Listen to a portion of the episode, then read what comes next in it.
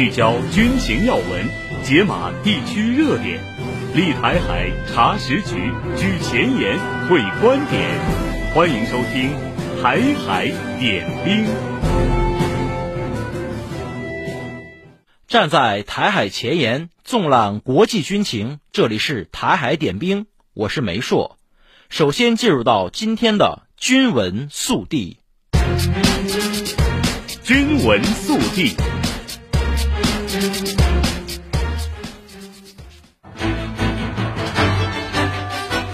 在二月五号外交部记者会上，有记者提问称，据报道，二月三号美军对叙利亚和伊拉克境内目标进行了空袭，称这是对此前驻约旦美军士兵遭无人机袭击丧生的报复。叙利亚、伊拉克政府军对美侵犯两国主权安全表示谴责。请问中方对此有何评论？外交部发言人汪文斌说：“叙利亚和伊拉克是主权国家，中方反对违反联合国宪章、侵犯他国领土主权和安全的行为。当前中东地区局势高度复杂敏感，中方敦促有关方面切实遵守国际法，保持冷静克制，避免地区紧张局势进一步升级甚至失控。”据台媒报道。美国众议院三号公布了一项一百七十六亿美元的军援草案，仅包括对以色列军援项目，排除对乌克兰和台湾地区的军援。去年底，美众议院议长约翰逊提案，大幅删去原本拜登政府要求的一千零六十亿美元追加金额，排除对乌克兰以及对台湾地区的额外军援，也剔除拜登要求的边防防卫经费。有舆论指出。美国种种做法正佐证了那句评论：美国在任何时候都只顾自身利益，其所谓的挺台其实是害台、毁台。当地时间二月四号，美国总统国家安全事务助理沙利文在接受美国国家广播公司的采访时表示，美国将采取更多措施应对美军基地一月二十八号在约旦遭遇的袭击事件。美国会继续对袭击的伤亡情况和战斗损失进行评估。此外，白宫国家安全委员会发言人约翰·科比在接受美国福克斯新闻网的采访时表示，美国二号晚间对伊朗支持的组织所进行的打击只是第一轮行动，美军随后将采取更多的行动。据也门萨巴通讯社消息。萨那时间二月五号一时后，美英联军对也门荷台达省和萨达省发动了多次空袭，其中对荷台达省的拉斯伊萨地区和扎伊迪亚地区分别发动了八次和三次袭击，对萨达省东部发动了四次袭击。美英方面对此暂无回应。据报道，来自美国和欧洲的八百多名官员近日签署了一份严厉批评西方对待以色列和加沙政策的声明。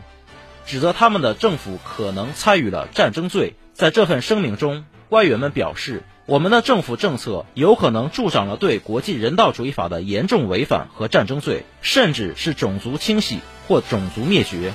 签署这封信的一名美国官员说，这份声明显示了深切的担忧、愤怒，以及我们所有人都在目睹的恐惧。据英国天空新闻二月三号报道。英国皇家海军宣布，伊丽莎白女王号航母在启程前出现了严重的机械故障，将退出冷战后北约最大规模演习。威尔士亲王号将接替伊丽莎白女王号执行军演任务。无论是伊丽莎白女王号还是威尔士亲王号，两艘航母此前多次在执行军事行动中出现问题，包括漏水、动力系统出现故障等。这充分表明了英国皇家海军今非昔比。早已不具备日不落帝国时代海军的军事实力。让我们把目光转向亚太地区。据塔斯社二月四号报道，俄罗斯副外长安德烈·鲁坚科在首尔会谈期间，向韩国当局指出，美国在朝鲜半岛地区的非建设性行动加剧了引发意外冲突的风险。鲁坚科指出，美国日益明显的军事存在、半岛地区军事演习的增多以及军备的加强。要求俄罗斯直接参与，以便向韩方传达俄罗斯对形势的评估。他警告说，继续这种路线可能会导致非常严重的后果。他同时强调，我们认为紧张局势的主要根源在于美国不断增长的军事活动，其军事存在不仅限于朝鲜半岛，还有邻近的国家，特别是菲律宾和日本。据台湾联合新闻网五号报道，日本时报及共同社四号引述日本政府消息人士的话报道称，美军和日本自卫队自二月一号起展开的联合指挥所计算机仿真演习历任，首度将中国大陆列为假想敌。报道称，该演习预定将持续至八号，演习设想台湾有事情况。该报道称，这凸显日本政府愈来愈强烈的急迫感。外交部发言人汪文斌曾表示，美国、日本等个别国家不断虚化、掏空“一个中国”原则，从政治、军事、经济方面同台独势力勾连呼应，对台海局势紧张负有不可推卸的责任。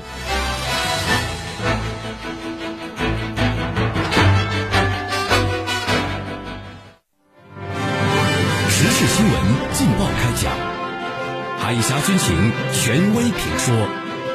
历史人文全景呈现，生动两岸，冷暖同行。这里是海峡之声广播电台。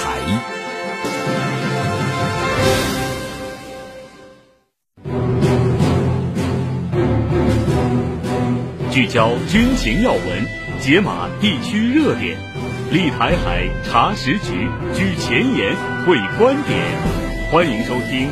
台海点兵，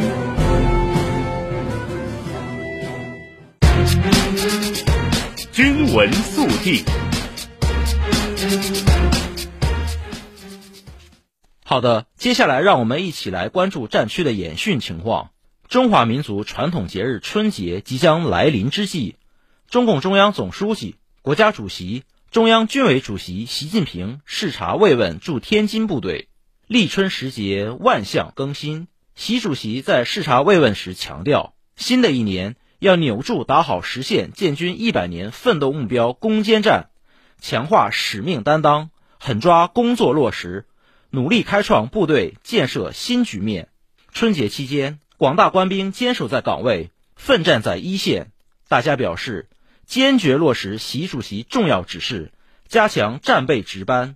保持全时待战、随时能战的高度戒备状态，维护好国家安全和社会稳定，确保全国人民过一个欢乐、祥和、安全的新春佳节。现场聆听习主席重要讲话，感到很温暖，很有力量。我们将立根固本、铸魂育人工作，聚力锻造合成多能的精兵劲旅。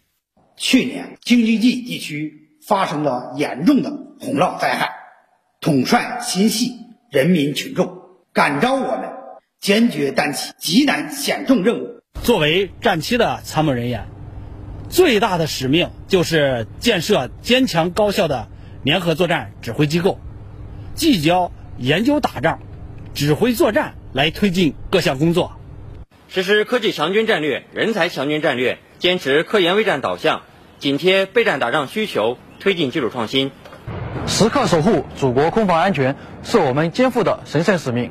大队官兵一定密切关注空情态势，在战位上过一个战斗的春节，确保遇有情况迅即升空，有效应对。确保遇有情况能够第一时间拉得出、上得去。时刻紧绷战备弦，确保部队全时待战，随时能战。紧盯使命任务，对标实战要求。坚决完成党和人民赋予的各项使命任务，不断提高打赢本领，坚决守好祖国的每一寸领土，苦练打赢本领，争做胜战精兵，永远做党和人民的忠诚卫士。雷达监测到一处不明空情，作战值班室立刻拉响警报。正在值班的飞行员吴露露和战友驾驶歼十六迅速出动进行处置。东部战区空军航空兵某旅地处东海一线，几乎每天都有战斗警报拉响，飞行员们随时准备起飞，守卫祖国的领海领空。双击暂停一点收到。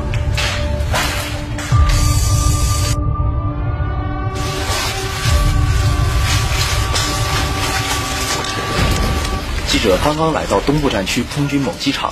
就记录下了一场紧急战斗起飞。几分钟前，雷达监测到一处不明空情，作战值班室立刻拉响警报。正在值班的飞行员吴露露和战友驾驶歼十六迅速出动进行处置。运任动摇，全员准备完毕，计时起飞。在空中进行查证后，吴露露根据空中态势完成判断和决策，稳妥处置了此次不明空情，和战友安全返航。平时在这个作战值班室，在这个战备值班的时候，都是保持一种什么样的状态？平时值班呢，我认为就是一个整个带弹的一个状态。嗯。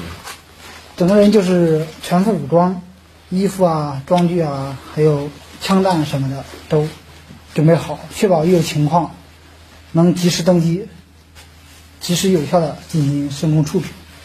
吴露露告诉记者。在担负战备值班的过程中，有时也会遇到外军机抵近我领空挑衅，他们会坚决起飞进行驱离。应对处置的过程中，有时甚至可以清晰地看见外军机的机号。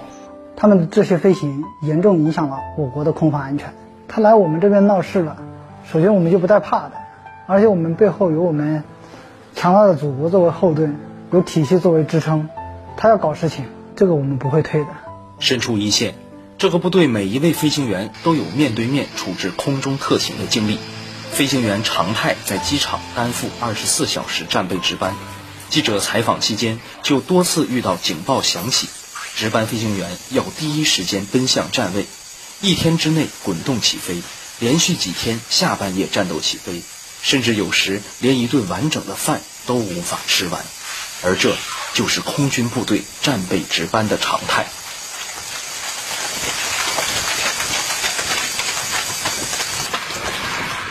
整天从早到晚，整个单位的所有人员，包括飞机轮番流转，让我体验了一次战斗的一个氛围。然后空中飞机又多，好多种要素在里面，心情都是像是荷尔蒙提升一样，大家带带着一股冲劲上去的，热血沸腾的那种感觉吧。大家都在应对处置。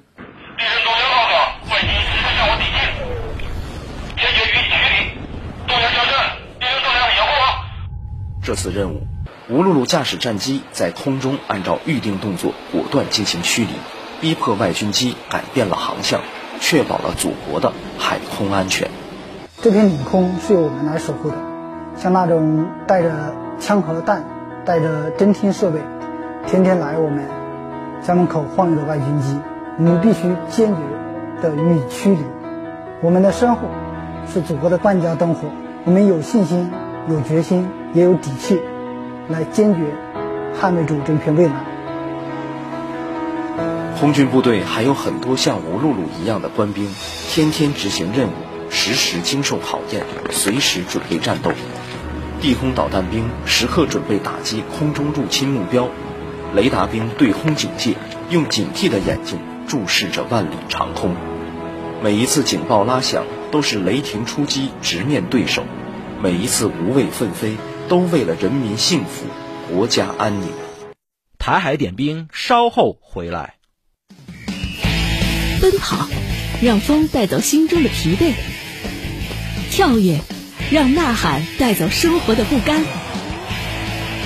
每一次挥洒汗水，都是与生命的对话；每一次呼吸，都是对未来的期许。锻炼不是目标，而是习惯。奔跑不只追求速度，更追求前进的意义。运动为生命画上健康的色彩。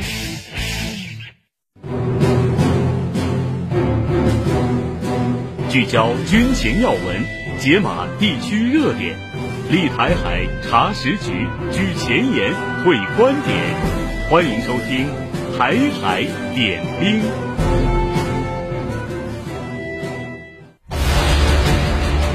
军情观察。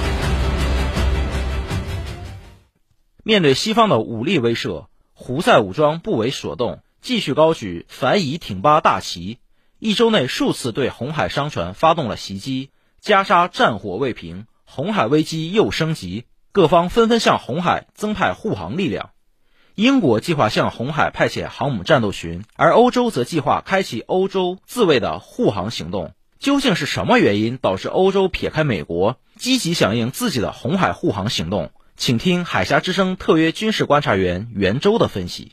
听众朋友们，大家好，我是海峡之声特约军事观察员袁周，欢迎您收听本期的台海点兵。本周，红海航道危机持续发酵，各方纷纷向红海增派护航力量。英国计划向红海派遣航母战斗群，而欧盟则计划开启欧洲自己的护航行动。我们首先来看英国计划向红海派遣航母。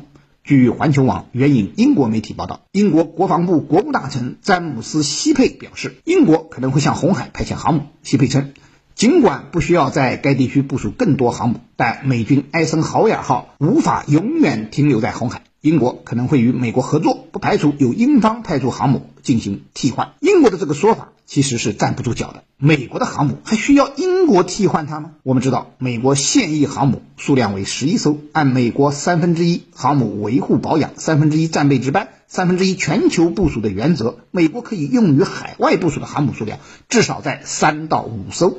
抽调一艘来接替之前的艾森豪威尔号航母，是完全具备这样的能力的，根本。不用英国替美国担心，派出自己的航母来红海接替美军的艾森豪威尔号。英国之所以这样说，肯定在打自己的小九九。我觉得英国应该大致有以下三个方面的考虑：首先，主动讨好美国。美国组织了这次名为“繁荣卫士”的红海护航联盟之后，英国第一时间将自己的“金刚十号”驱逐舰派往了红海，参与到美国的红海护航联盟之中。现在，美国宣布将从红海撤出艾森豪威尔航母。英国又在第一时间回应，将派出自己的伊丽莎白女王号或者威尔斯亲王号两艘航母中的一艘到红海接替美军的任务，讨好美国的意图已经溢于言表。其次，增强英国红海护航能力。实际上，即使美国的航母不从红海撤离，英国也可能要增派一艘航母编队到红海进行护航。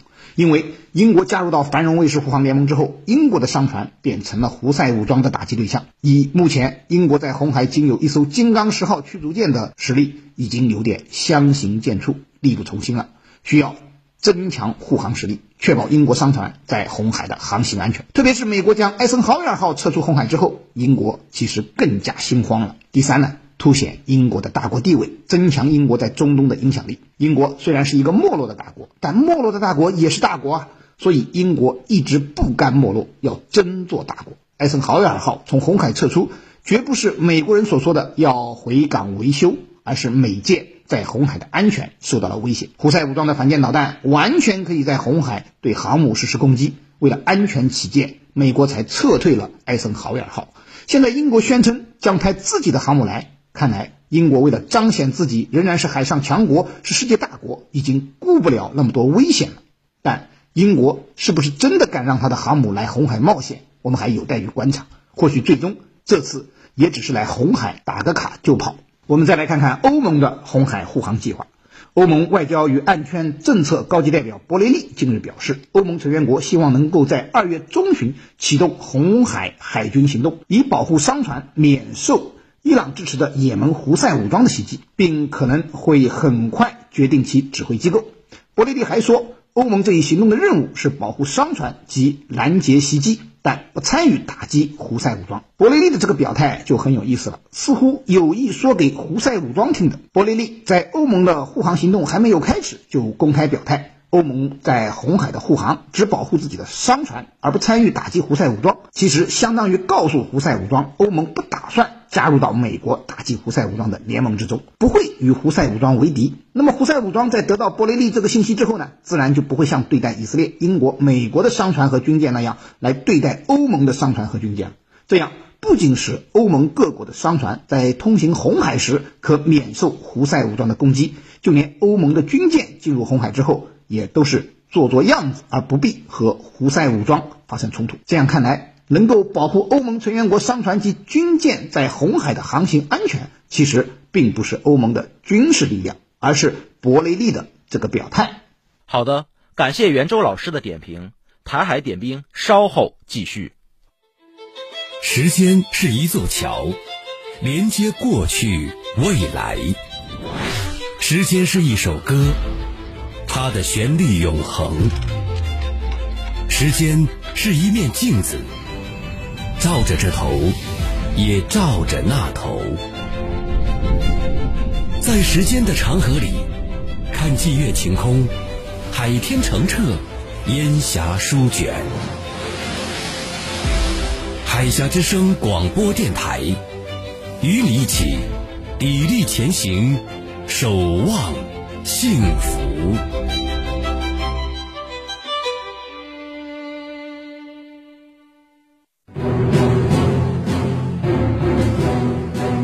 聚焦军情要闻，解码地区热点，立台海查实局，举前沿，会观点。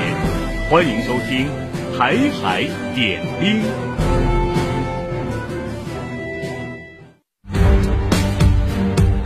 军评前沿，汇聚中外军媒观点，集合各方专家言论。欢迎来到军评前沿。今天的军评前沿，我们来关注三篇文章。华夏经纬网发表文章：日本强化与美国的军事绑定，同时加紧渗透周边国家。文章指出，向美国购买战斧巡航导弹，正式签订合同，派出自卫队舰艇与美韩共同举行联合军演，加速推进与澳大利亚、菲律宾等周边国家的防务安全合作等等。新年伊始。日本加紧进行对外军事勾连，持续搅动地区局势，其种种行径严重危害了地区和平稳定，引发国际社会担忧。文章认为，日本机关算尽的背后，无非是为了换取美国对日本大国身份的认可，彻底摆脱二战战败国的帽子，甚至成为美国印太体系的二把手。然而，亚太是合作发展的热土，不是地缘政治的棋局，不应该受到霸权主义的威胁。日本为虎作伥的行为只会给地区和平带来不稳定因素，加剧亚洲国家乃至国际社会对日本未来发展方向的警惕和担忧。书面十号发表评论文章，美国 B-1B 从本土出动，背后有隐情。文章指出，四号美军动用大量高科技装备空袭叙利亚、伊拉克境内武装组织目标的消息在互联网上刷屏。如果光从美军调动的火力平台来看，美军似乎加大了对中东地区敌对目标的打击力度，其中包括从美国本土起飞的 B-1B 战略轰炸机。不过，仔细研判一些细节，不难发现，美军的这一轮空袭的真相竟然有着不可告人的隐情。文章认为，此次被袭击的目标，尤其是叙利亚城市代尔祖尔北部的这些武器储存设施，此前早已被英美反复轰炸过。美军用 B-1B 来轰炸这些废墟，唯一的解释就是。这样更能造成轰动效应，让美国人看到后觉得心里更加平衡一些。由此可见，美国这一轮对伊拉克和叙利亚目标的空袭，是为了更大程度上制造声势，缓解美国国内民众的愤怒，以争取更多的选票。所以说，美军炸了什么根本不重要。参考消息发表文章：美军为何无法阻止胡塞武装发动袭击？文章援引俄罗斯消息报网站一月三十一号。发表题为“压抑状态，美国为何无法对付胡塞武装”的评论，分析美军为何无法阻止胡塞武装发动导弹袭击。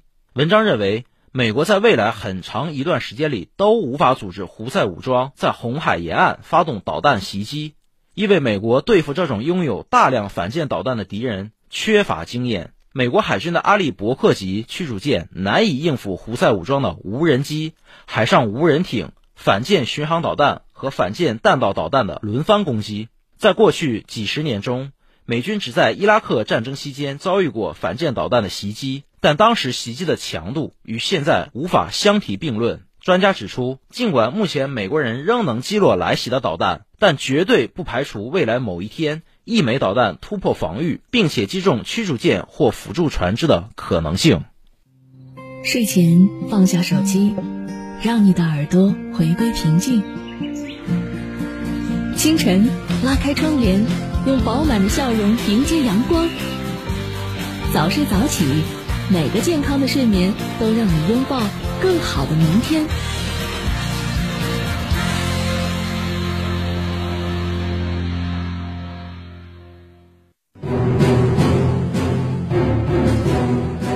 聚焦军情要闻。解码地区热点，立台海查实局，居前沿，会观点。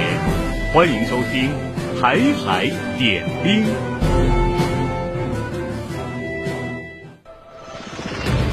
挽弓当挽强，用箭当用长。兵器室。欢迎回到台海点兵。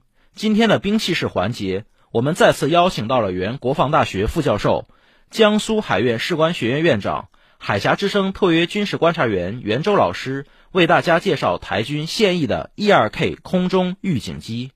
听众朋友们，大家好，我是袁周。今天呢，我给大家介绍的是台湾地区空军的预警机 E-2K 鹰眼空中预警机。E-2K 鹰眼预警机又称为鹰眼两千预警机，是美国 E-2C 预警机的改进型。一九九九年，美国正式同意台湾地区获得两架鹰眼两千预警机，并且于二零零五年正式服役。二零一一年，台湾地区空军的四架 ERT 也赴美改装成了鹰眼两千的标准。至此，台湾地区空军算是拥有了六架 ERK 鹰眼空中预警机。台湾地区空军装备的 E-2 预警机呢，还要追溯到上个世纪九十年代初。台湾地区军队当时成功建设了所谓的强网自动化防空系统。通过配置在台湾本岛和各外岛的地面战术控制雷达，以及海面的海防雷达和舰载雷达，来完成对空中和海上目标的探测和预警。然而，由于受阵地条件、地球曲率、地形地貌等因素的影响，其探测距离，特别是对低空目标的探测距离，受到了极大的限制。为了提升台军防空预警能力，台湾当局向美国提出了购买 E-2 预警机的要求。美国最初只打算将美国海军淘汰库存的 E-2B 换装成 APS-138 雷达，成为授予台湾的 E-RT。后经台湾当局极力争取之后，美方才同意出售全新制造的、使用当时最新规格且配备了 APS-145 雷达的 E-2C。而为了掩人耳目，美方仍以 E-2B 翻新加装 APS-138 雷达的名义记载了这一军购案。然而，实际上，除了鼻轮舱盖等少数无关紧要的零件，象征性的采用了 E-2B 拆卸下来的旧品之外，E-2T 就是不折不扣的 E-2C Group 2。一九九五年，台湾当局从美国购入了四架 E-2T 预警机，这些空中之眼和代号为强网的全自动化防空指挥系统连线，可以随时为台北公关山地下。台军控制中心提供台岛周边两百五十到三百公里范围内的实时空情，极大的提升了台湾地区空军的防空预警能力。不过，由于美国拒绝提供数据链系统，这四架 E-2T 飞机与台军的 F 十六幻影两千和 IDF 等主力战机都不能进行直接的数据交换，只能使用语音通信。为了直接和所有的主战机种进行直接的数据交换。提高空战协同能力，并构筑台军二十四小时无缝空中警戒体系。台湾当局啊，又向美国提出了求购两架 E-2K 预警机的这个要求，并且呢，还要将原先的四架 ERT 升级到一年两千的水平。二零零四年，两架全新的 E-2K 鹰眼空中预警机飞抵台湾。并且于次年正式成军，而台湾地区原有的四架 ERT 也从二零零四年十一月起，由美国洛格集团进行改良，升级为鹰眼两千的标准。至二零一一年，这四架 ERT 的改装工作全部完成。鹰眼两千经过升级的雷达，至少可以提供四百到六百公里距离的探测范围，拥有了低脉冲重复频率模式，强化了对敌探测性能。加装了红外探测器，提高了对隐形目标的探测能力。采用了新的中央处理器，拥有了升级成为空中指挥中心的潜力。最让台军看重的是，E-2K 的数据链能够将信息几乎同步显示在相关装备的终端，并同台军的自动化防空系统强网相连接，从而解决了原来 ERT 不能与台军主力战机交换数据的问题，提高了空战指挥的协同能力。不过呢，到目前为止，台军的六架鹰眼都属于老旧战机了。最年轻的两架已经服役十六年，其他更早的四架是从 ERT 改进来的，结构年龄实际上已经二十六年了。面对解放军新服役的歼二零、歼十六等新锐战机，恐怕也是已经力不从心了。好的，以上就是今天台海点兵的所有内容。站在台海前沿，纵览。